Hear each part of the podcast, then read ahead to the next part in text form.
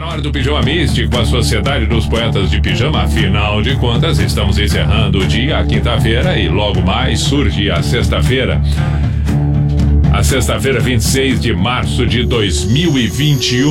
E no, no, no, no Místico de hoje fico com Ariano Suassuna. E nesses tempos que estamos vivendo é fundamental. Diz ele, preste atenção, repito, é fundamental nos dias de hoje. O otimista é um tolo, o pessimista, um chato. Bom mesmo é ser um realista esperançoso.